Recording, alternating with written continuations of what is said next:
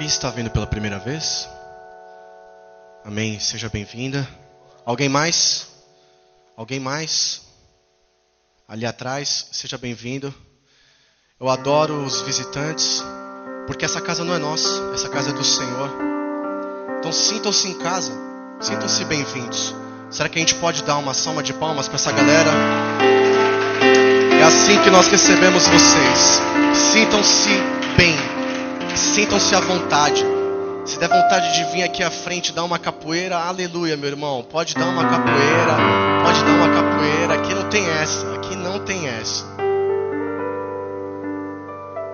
Vocês vieram, né? Num sábado chuvoso, clima não muito agradável, mas graças a Deus todos nós estamos aqui, né? Há um propósito de Deus para nós aqui essa noite, queridos. Graças a Deus. Abra sua palavra em 2 Samuel.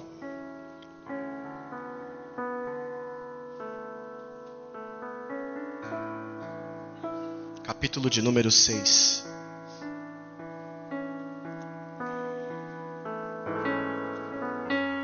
Segunda Samuel, capítulo de número 6,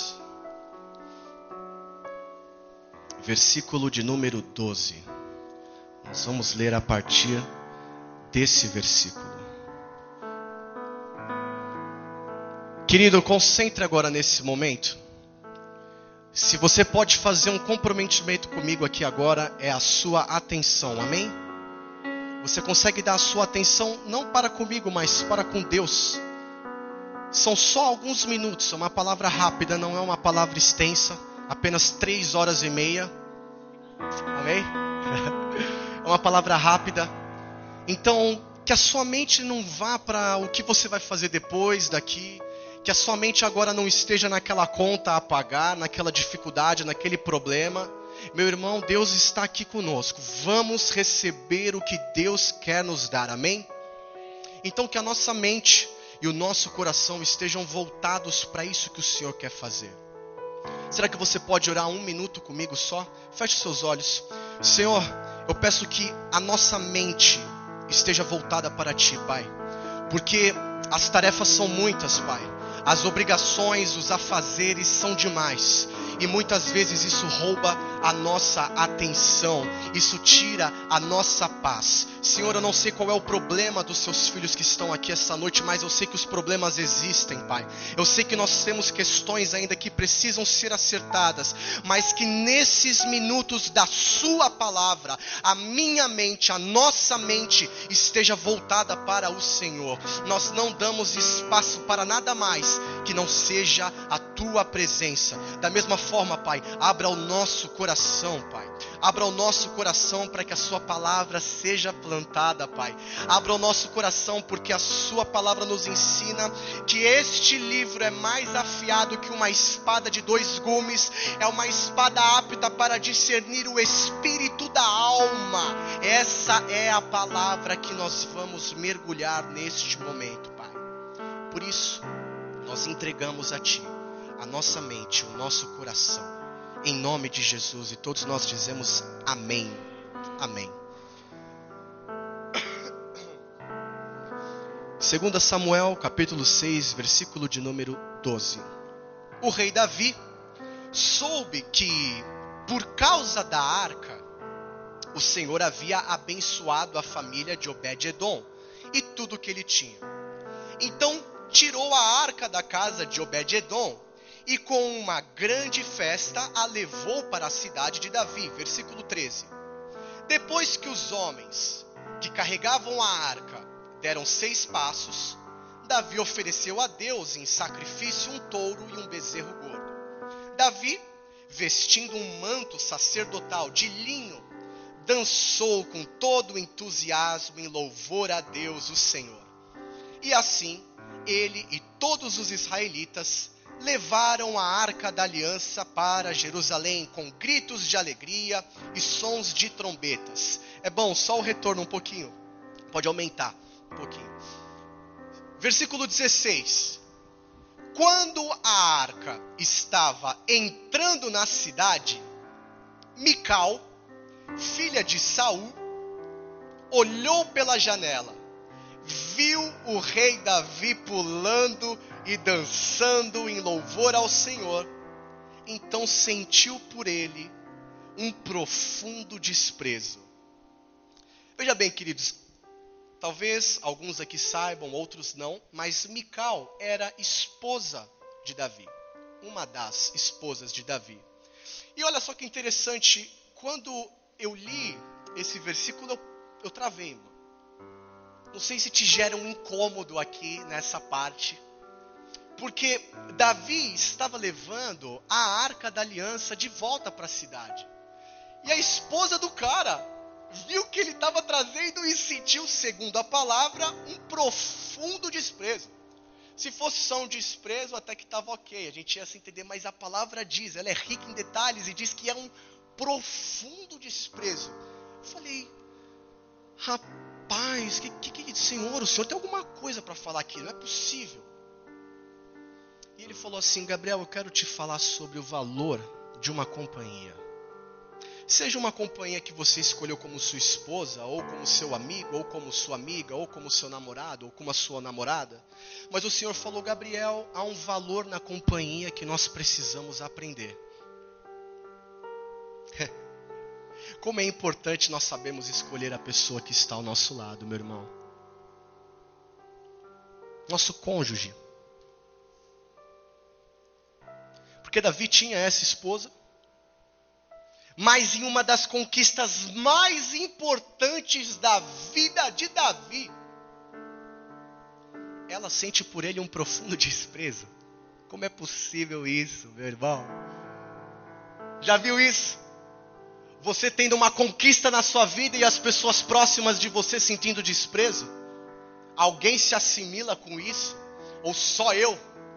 Veja essas coisas acontecerem você ganha algo, faz algo, tem um sucesso ali em determinada questão que você está envolvido e as pessoas ainda sentem inveja, às vezes sentem desprezo.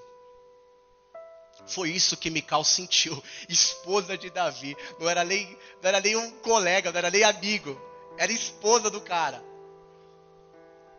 Ela sentiu um profundo desprezo. E esse é o problema de nós não escolhermos as pessoas corretas e certas para estarem caminhando ao nosso lado. Esse é o problema de nós não escolhermos os amigos certos. Esse é o problema de você não escolher alguma pessoa que você dá um cargo de confiança em algo, escolher a pessoa errada. Ou em outro caso, escolher uma pessoa que você vai se relacionar, uma pessoa, escolher errado a pessoa que você vai ter uma relação. Pois bem, aliás, nós não sabemos escolher as pessoas, meu irmão. Honestamente, eu falo isso por mim, eu não sei se eu posso eu não posso falar por você, mas falo por mim. Quantas vezes a gente escolhe uma pessoa ali, você você dá uma porção de amizade, você dá uma porção de confiança, você entrega algo na mão dela, você confia nela e ela te frustra. Meu irmão, todo mundo já passou isso aqui na vida, com certeza. Nós não sabemos escolher. Nós não sabemos, eu não sei escolher. Sabe por quê? Nós não sabemos escolher? Porque nós baseamos as nossas escolhas no nosso sentimento. Única e exclusivamente isso. Ao invés de nós estarmos baseados em nosso propósito. Veja bem, eu não quero que você seja uma pessoa, uma mulher, um homem frio, calculista nas suas relações. Vou, tô, tô querendo o jovem, principalmente jovem, ele quer namorar, né? para casar. Aleluia, glória a Deus. Não quero que você seja um jovem que, pois bem, é, o meu chamado é esse, o meu propósito é esse. Segundo a minha lista, é, você precisa ter isso, você precisa usar. Senão, meu irmão, o jejum vai ser forte para isso acontecer, você ter uma relação. Mas você não deve única e exclusivamente fazer escolhas das pessoas ao seu redor pelo seu sentimento. Só o sentimento. O sentimento é bom, é bênção, aleluia. Mas você tem um propósito. Você tem um plano de Deus na sua vida, cada um aqui. Todos nós temos um plano de Deus, e isso deve ser levado em consideração quando nós escolhemos uma pessoa para estar ao nosso lado, amém? Amém. Porque nós temos essa, esse pretexto de querer fazer tudo o que o nosso coração diz que tem que ser feito, né? Meu irmão, a gente já viveu lá fora, a gente sabe o que é fazer tudo que o nosso coração diz que tem que ser feito. E muitas vezes os resultados de fazer aquilo que o nosso coração diz não são bons. Alguns até são, mas em geral, meu irmão, nós seguimos só o nosso coração, a gente se frustra. Eu não ouço muito sertanejo, mas com certeza deve ter uma música sertaneja que fala de coração frustrado, porque em geral sertanejo é só música de corno. Então, sei lá, se você botar um rap, eu vou saber dizer qualquer rap. Agora, mano, sertanejo, velho. Eu poderia cantar uma música sertaneja, mas eu não sei música sertaneja. Mas amém, aleluia. Ou seja, nós queremos fazer tudo o que o nosso coração diz, queridos. E há um problema nisso. Jeremias, eu não sei se você sabe, mas a Bíblia nos ensina que o nosso coração é perverso e o nosso coração é enganoso. A Bíblia diz isso, não sou eu. Eu estou compartilhando com você o que a palavra fala. O profeta Jeremias já diz isso. Você não precisa abrir, mas anota se você quiser conferir depois. Jeremias capítulo 17, versículo número 9. Enganoso é o coração mais do que todas as coisas, e perverso. Quem o poderá conhecer? É o que o profeta Jeremias diz. Enganoso é o coração mais do que todas as coisas. Eu não sei de que coisas ele está falando, mas irmão, é mais do que todas essas coisas. Então é muita coisa. E perverso. Quem o poderá conhecer? E é interessante a gente falar sobre isso, porque acontece muito nos nossos. nas pessoas que nós conhecemos por aí. É por isso que existem milhares de pessoas com coração frio, meu irmão. Aí, ó, passa essa porta para fora, você tem na sua cabeça no mínimo umas cinco pessoas que estão com coração frio. Te explico melhor. Alguém que, alguém, que, alguém que não acredita mais que pode sentir algo verdadeiro e honesto. Existem pessoas lá fora que assumiram uma blindagem e não acredita mais que pode sentir algo verdadeiro, um amor verdadeiro, um amor honesto, meu irmão.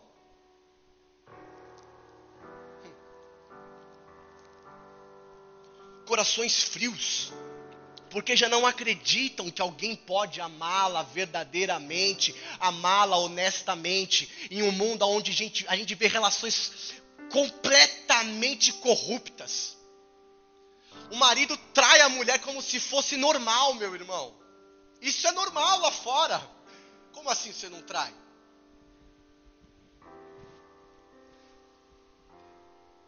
Corações frios porque não acreditam mais nisso. Porque escolher alguém só pelo sentimento você se frustra e nunca mais se dá a liberdade de sentir novamente algo parecido, meu irmão. Você nunca mais se dá a liberdade de sentir o amor honesto e o amor verdadeiro. Eu não sei viver uma vida sem sentir o amor de Deus honesto e verdadeiro sobre mim, meu irmão. Já na nossa geração jovem, deixa eu te explicar uma coisa: existe a galera inamorável. É tipo assim: os cara que pega 30 mina e as mina que pega 60 cara. Mas deixa eu te explicar, deixa eu te falar uma coisa que eu sei do que eu estou falando, meu irmão. Todas essas pessoas tiveram uma relação frustrada. Ou o cara saiu, ficou 13, agora é rock and roll, ou a menina amava o cara, o cara foi lá, traiu por causa de briga, por causa de ciúmes possessivo, não sei o que for, você pode nomear. Essa pessoa acaba criando uma barreira e fala: agora também não quero mais ninguém. Agora ninguém serve mais. Agora é o seguinte, eu vou fazer 50 anos de idade de mulher, vou ter uma garrafa de vinho, vou chamar minhas amigas e ó, falou.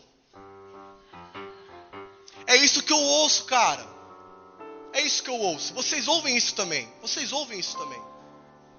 Ah, homem pra quê? Homem é tudo cafajeste. Ah, amiga, Desencana, amiga. Homem é tudo cafajeste. Aí o homem também. Ih, mulher gosta de dinheiro.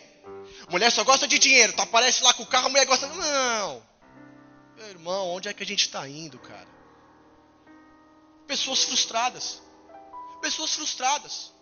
Não acreditam mais que existe um amor verdadeiro que uma pessoa pode se doar para você de forma honesta, de forma verdadeira. É, qual é o básico? A gente não está falando aqui de, de escatologia profunda da holística paulínia. Não, a gente está falando de amor. As pessoas não sabem mais ser amadas e outra coisa, não se permitem ser amadas.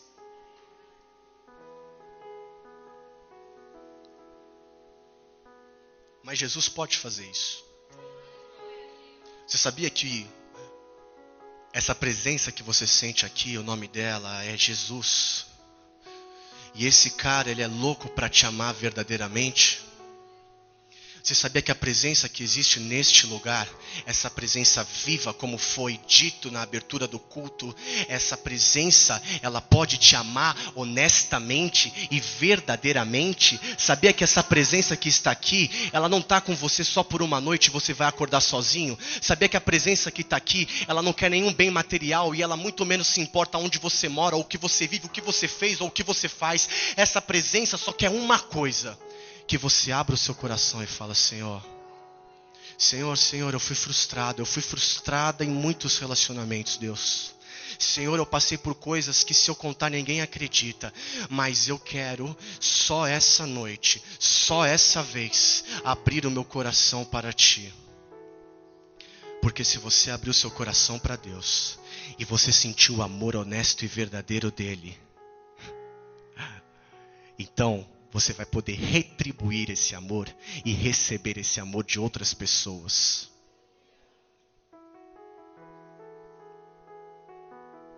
Você não precisa ser direcionado única e exclusivamente pelos seus sentimentos, irmão. Você tem um chamado. Você tem um propósito de Deus na sua vida. E esse propósito pode direcionar você. Esse chamado de Deus pode direcionar os seus passos pela vida. Eu não sei você, mas isso é incrível. A gente não precisa se preocupar, meu irmão. A gente não precisa voltar para casa e tirar a nossa própria vida como muitas pessoas têm feito, preocupadas com o que será amanhã. Não, você tem um chamado, você tem um propósito, e, esses, e esse propósito pode te direcionar. Cabe a você ou não aceitar esse chamado de Deus na sua vida.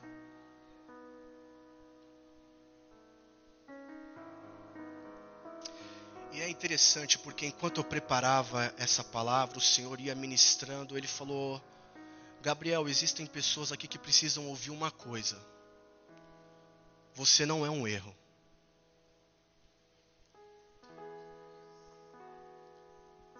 Ele falou assim: Você não é um erro.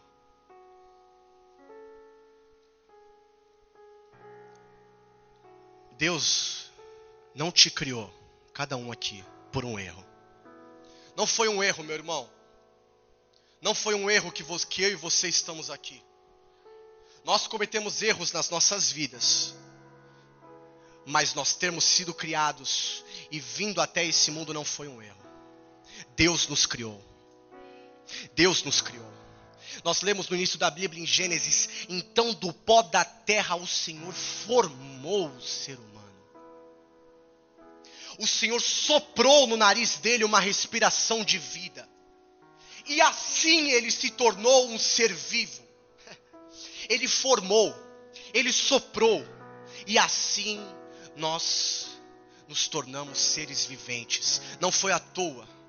O Senhor tinha uma escolha, meu irmão. Ele tinha a escolha de criar ou não criar. Ele podia fazer as terras, os mares, as aves, as plantas. Ele podia fazer os, as montanhas. Chegar no ser humano, ele fala: Não, ser humano eu não quero porque eu posso, eu tenho essa autoridade. Eu não quero criar o ser humano. Mas ele falou: Não, eu vou criar. E ele nos deu o sopro de vida. E por isso eu e você estamos aqui. Porque não foi um erro ele ter te criado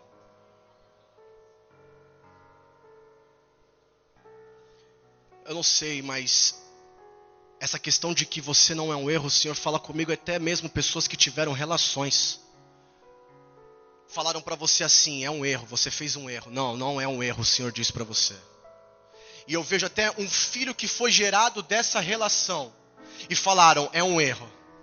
E até mesmo você, ó, tempos e tempos e tempos, anos e anos e anos disse foi um erro. O Senhor diz para você não foi um erro, porque se eu permiti e nasceu, é porque eu dei fôlego de vida, é porque eu determinei um propósito e só eu vou executar esse propósito na vida. Você não é um erro, o teu filho e a tua filha não é um erro, e a relação que você teve não foi um erro.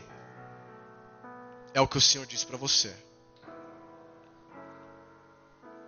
Agora, fala sério.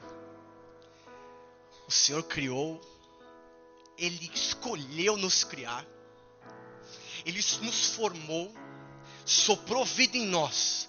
É demais, meu irmão, você fazer uma escolha de servir aquele que te criou? Bom seria se nós vivêssemos um tempo onde nem precisasse fazer chamar. Alguém quer acertar, aceitar Jesus? Porque se nós entendemos que Deus nos criou, meu, era para nego vir aqui a rodo na frente e aceitar Jesus, aceitar o Senhor como seu Senhor e Salvador. Porque é o mínimo. Como uma criação pode viver longe do seu Criador? Uma criação que vive fora do seu Criador sempre está em desacordo, meu irmão. Porque só o Criador sabe o que é melhor para mim e para você. Não é o seu boy. Não é o seu crush, não é o seu contatinho. Não é o sei lá o que você quer usar. É Deus. Deus sabe o que é melhor para você.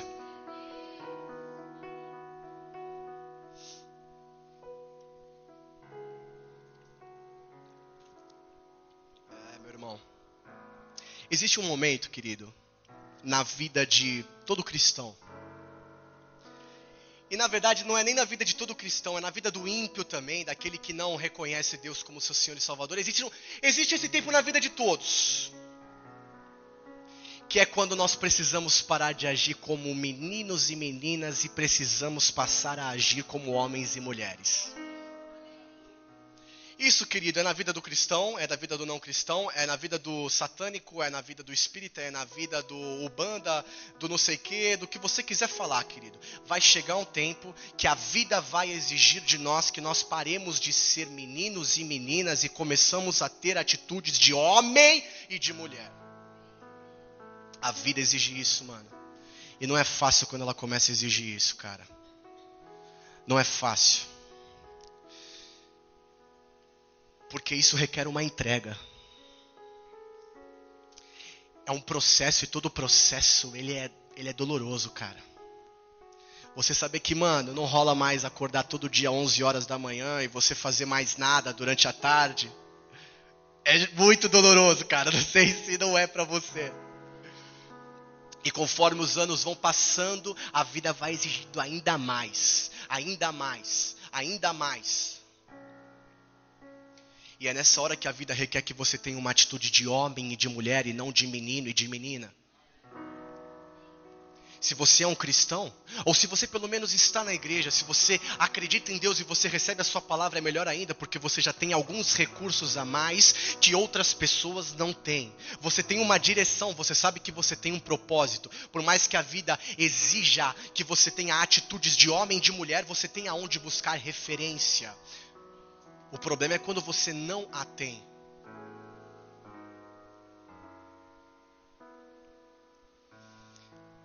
Mas eu vejo muitas pessoas, meu querido,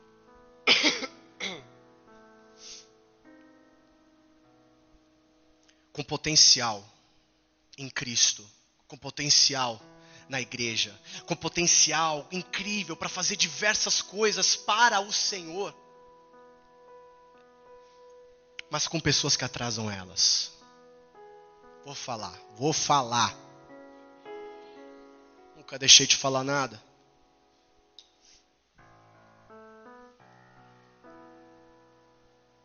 Sabe quando nós vamos parar de ter atitude de menino e de menina? quando nós, quando nós basearmos as nossas, quando nós pararmos de basear as nossas atitudes no que falam de nós? Você se importa com o que falam de você realmente ou você sabe quem você é? Nós vamos parar de tomar atitude de menino e de menina e vamos passar a tomar atitude de homem e de mulher quando o que venderem para você não for mais tão interessante assim, meu irmão, porque o mundo oferece muita coisa para jovem hoje nos vendem muita coisa, nos vendem um lifestyle, nos, nos vendem uma, um almejar uma vida, uma, uma determinada vida, um determinado status, um determinado momento que você tem que chegar naquele nível para que você tenha uma vida boa. Você vai parar de ser um menino e uma menina quando a tendência já não te envolver tanto assim. Porque tendência, meu querido, é momento e momento ninguém vive disso.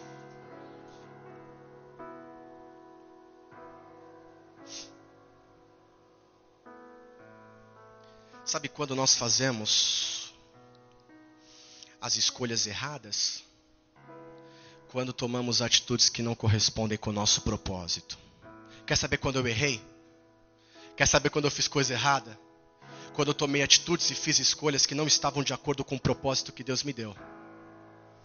Quando por algum momento, algum sentimento ou alguma outra coisa que me venderam ou que me falaram ou que era a moda, a tendência ali foi mais envolvente Sabe do que eu estou falando? Do que o chamado de Deus na minha vida. É duro, meu irmão, ouvir isso. Mas é real, velho. Sabe quando você sabe o teu chamado, mas aquilo que te vendem é melhor no momento, e a gente vive pelo momento. O ser humano é bicho besta. A gente prefere um momento de prazer do que viver uma vida íntegra com Deus. É assim, queridos. Eu sou assim também, eu me envolvo nisso. Nós precisamos focar no nosso propósito. Nós vamos nos tornar homens e mulheres quando nós focarmos no propósito que Deus tem para a nossa vida. Mas enquanto for mais importante, meu irmão, aquilo que estão falando sobre você, você vai ser um menino e você vai ser uma menina. E deixa eu te falar uma coisa: o evangelho não é coisa de moleque, o evangelho não é coisa de menininha. O evangelho vai te envergar até você tomar uma atitude de homem, até você tomar um posicionamento e você falar: Senhor, eu entendo que minha vida é tua, e quando eu o aceito como Senhor, eu preciso estar debaixo do seu senhorio. Já não sou eu quem vive, mas é Cristo que vive em mim.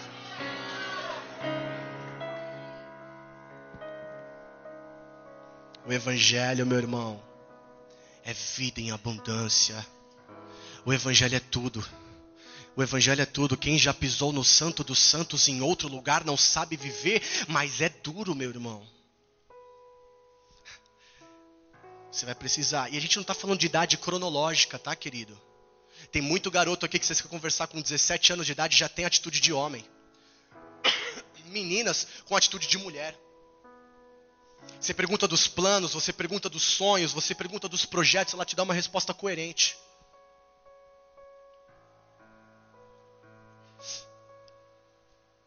Eu vejo muitas pessoas com potencial ao lado de pessoas que atrasam ela. Mas o pretexto que nós usamos é que ele é tão bonitinho. Ela é tão bonitinha. Eu tenho um sentimento tão lindo, fofo por ele. Amém, aleluia. Eu disse que o nosso sentimento é importante. E se você acha que beleza é importante, amém, busque isso. Mas nós não podemos, querido, usar isso única e exclusivamente, porque o dia que o, o meu filtro de seleção para uma relação for se alguém é ou não é bonitinho, eu estou perdido, meu querido. É só isso para você, a pessoa tem que ser bonita e formosa. Esse é o teu critério de seleção para você ter uma relação. Eu não sei como o Mical era, cara. Mas Davi precisava rever, velho, esse filtro dele.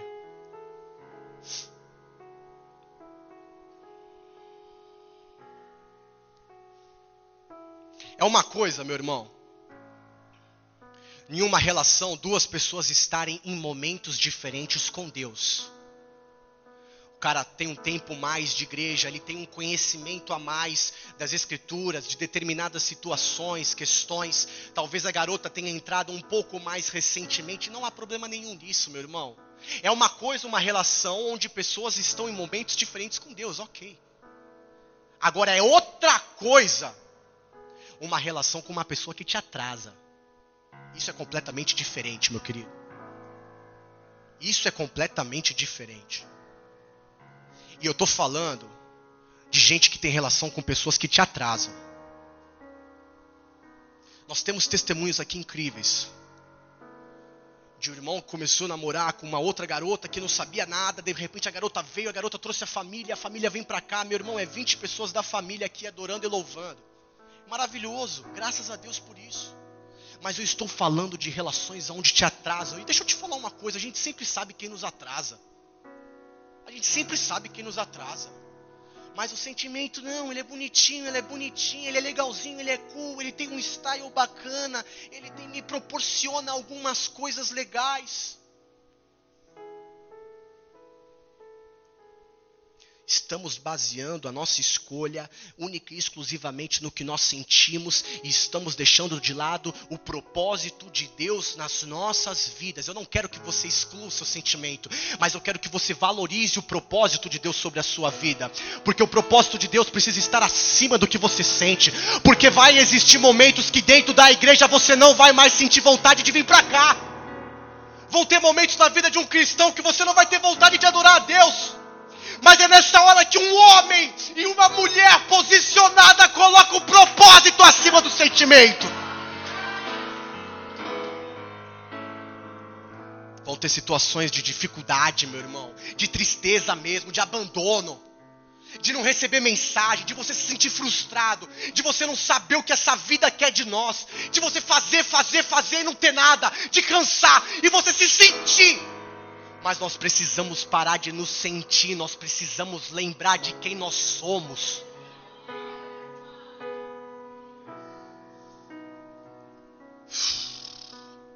Não seja pedra de tropeço no chamado de Deus para uma pessoa.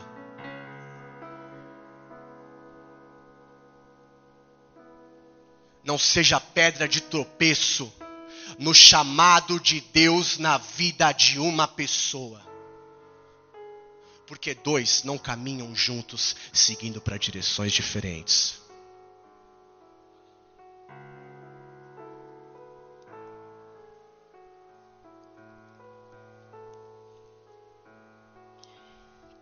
Estou terminando, meu irmão. Versículo 17. Vamos ler.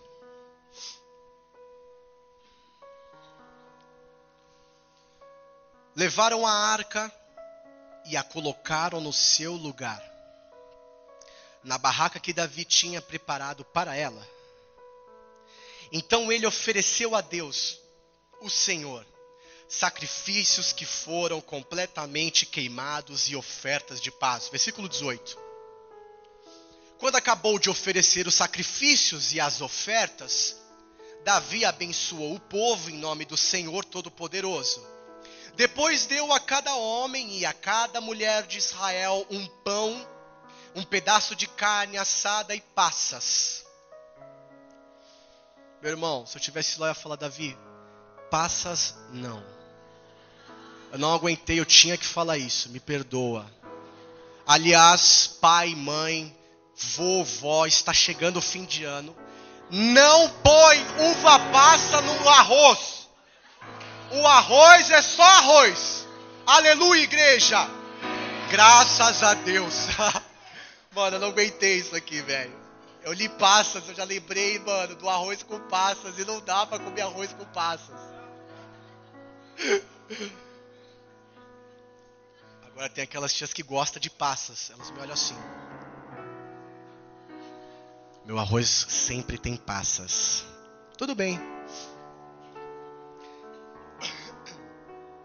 Dito essa revelação poderosa de Deus e tremenda, no versículo 19 ele diz: um pedaço de carne assada e passas, em seguida todos foram para casa.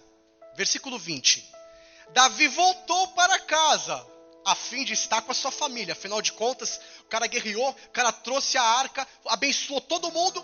E no fim, Davi voltou para casa a fim de estar com a sua família, é o que a palavra diz. E Mical, filha de Saul, saiu para encontrá-lo. Ó a bênção. Ó o que a bênção disse. Ela disse: Que bela figura fez hoje o rei de Israel. Parecia um sem vergonha mostrando o corpo para as empregadas dos seus funcionários. É o que a palavra diz, meu irmão, na minha tradução, nova tradução na linguagem de hoje, NTLH, está dizendo isso. E Mical, filha de Saul, saiu para encontrá-lo. Ela disse: Que bela figura fez hoje o rei de Israel. Parabéns, rei. Parecia um sem vergonha mostrando o corpo para as empregadas dos seus funcionários. Paremos aqui um segundo.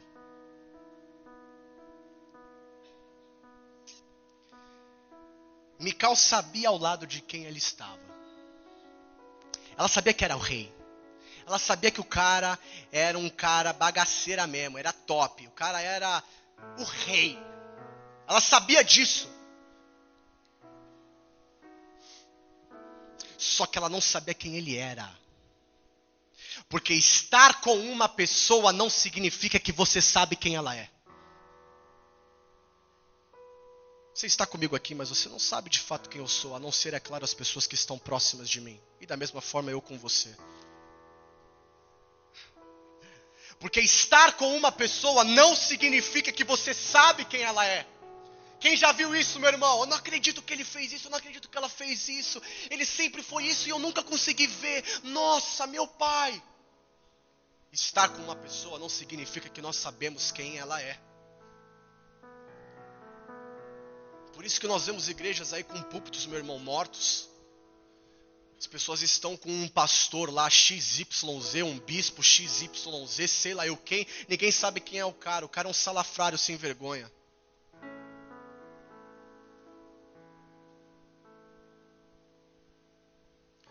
Sabe o que acontece aqui nessa passagem, meu querido? Quando a arca estava entrando na cidade, Mical veio falar no ouvido de Davi. Em outras palavras, se você não sabe, a arca sagrada naquela época representava a presença de Deus. Onde a arca estava, a concordância do Senhor estava lá aonde a arca do Senhor era colocada, aquele lugar prosperava, tudo dava certo, tudo corria bem. Tanto que nós lemos lá no versículo 16, onde nós começamos, se você olhar um pouquinho anteriormente, a, a, a arca sagrada estava na casa de Obed-Edom, uma passagem conhecida, todo mundo está cansado de saber. Obed-Edom estava lá, a arca parou na casa de Obed-Edom, Obed-Edom começou a ser abençoado. Foi nessa que Davi falou: vamos trazer a arca de volta para a cidade.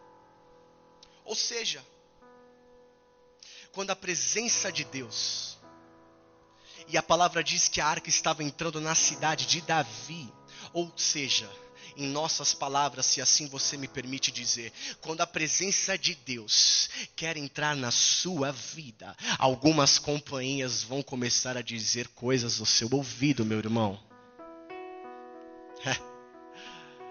oh, meu pai. Quando a presença de Deus quer entrar na vida de uma pessoa, quando a presença de Deus, quando Deus fala, eu vou entrar na sua vida e você vai ver o que eu vou fazer, quantas coisas boas eu vou gerar por meio da sua vida, quantos planos, quantos propósitos eu vou acender novamente. Quando nós estamos aqui e a presença de Deus quer te envolver, a presença de Deus quer te encharcar, nós começamos a ouvir algumas companhias falarem assim: ah, de novo na igreja, não acredito, meu irmão, sábado mais uma vez na igreja. Você está cansado, você tem que descansar, pô, você teve uma semana dura, você está cheio de problemas, pô, você trabalhou bastante hoje, pô, você fez várias coisas hoje, não vai para a igreja, para com isso, vamos lá no bar, vamos lá no sei aonde, vamos lá no sei aonde. Meu irmão, quando a presença de Deus, e é uma presença com propósito, e o propósito dela é tomar você para Deus, é fazer uma nova coisa na sua vida, eu e você vamos ouvir coisas de companhias que estão próximas pessoas que estão próximas de nós. E se você se basear única e exclusivamente pelo que você sente, e você não, não esquecer do propósito na sua vida, essas vozes serão mais altas do que Deus tem para falar para você. Era isso que estava acontecendo em outras palavras, meu irmão. A presença de Deus querendo entrar na vida de uma pessoa. Só que o coleguinha, o amigo lá descolado, a amiga descolada, o peguete, a peguete descolada, te influencia para outras coisas que você sente. E você acha que é disso que você vai viver, meu irmão. Quem já pisou nesse lugar, em outro lugar, não sabe viver. Porque o amor desse Deus é constrangedor. Essa presença gloriosa de Deus a gente não encontra em nenhum outro lugar. Só aqui. Só aqui, cara.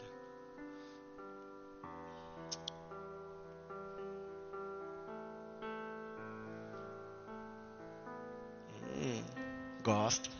Gosto também, gosto também.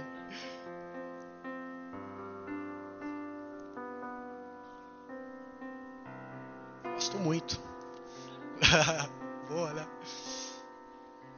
A resposta de Davi é incrível para Mical, velho. Davi era zica. Davi era zica. A resposta de Davi, meu irmão, que nós vamos ler. E a gente vai ler, é o último versículo que a gente vai ler nesta noite. Foi baseado no propósito dele. E isto foi o que motivou a resposta de, de Davi após a crítica da esposa dele.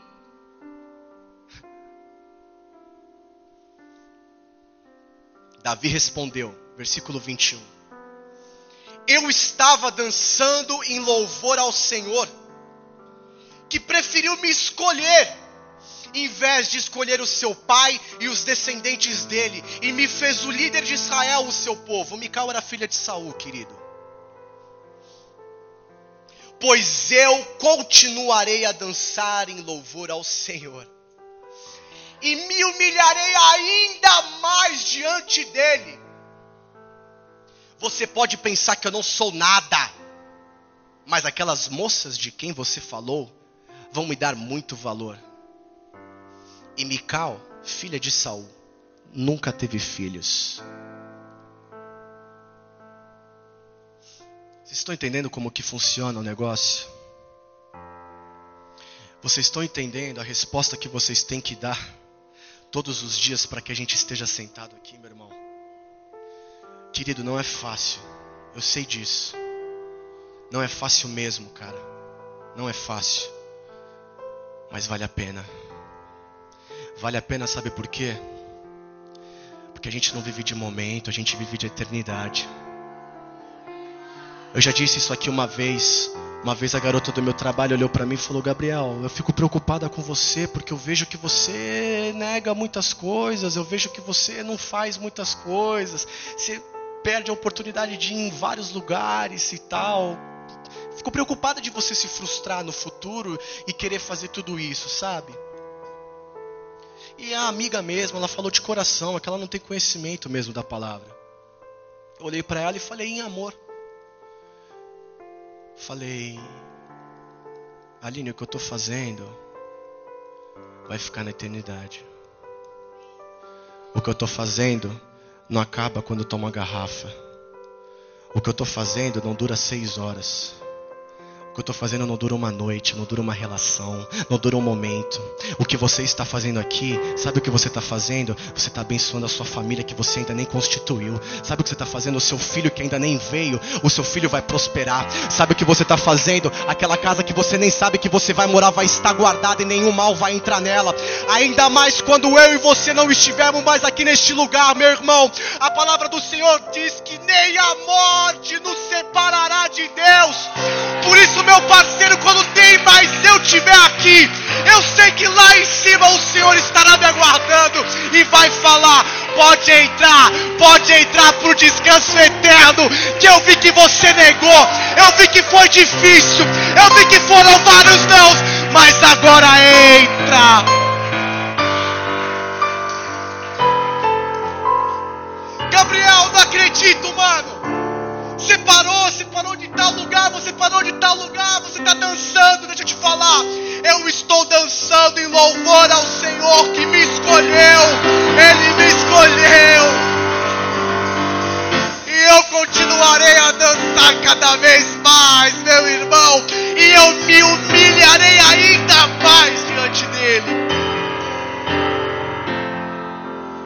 Mulher, jovem mulher, jovem homem, está preocupado com o namorado ou namorada?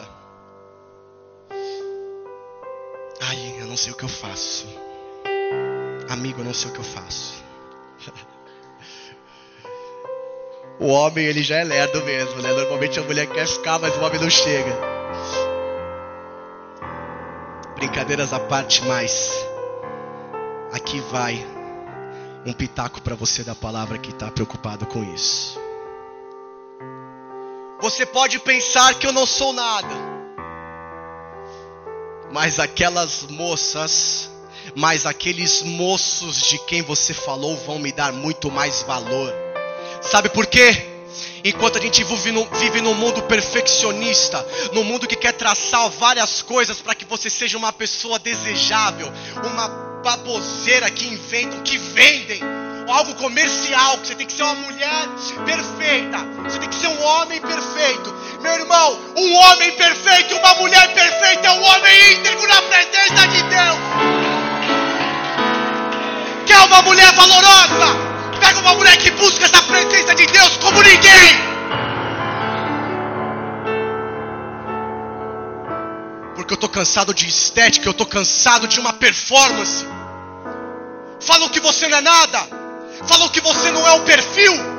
Aquelas pessoas vão ver como o Senhor honra aqueles que o honram. Isso é sério, meu irmão, isso aqui é palavra de Deus. Você acha que você não pode ter um par? Você acha que ninguém vai se interessar por você? Você verá que pessoas darão valor na sua vida pela sua entrega.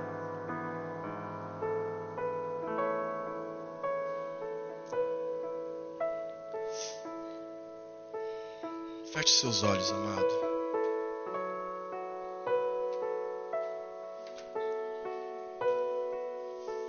É tempo da arca do Senhor entrar na sua vida. É tempo da arca entrar na sua cidade. É tempo da presença de Deus entrar na sua vida. É tempo do Criador encontrar a criação. Será que é demais pedir para que você escolha a Deus, aquele quem te criou?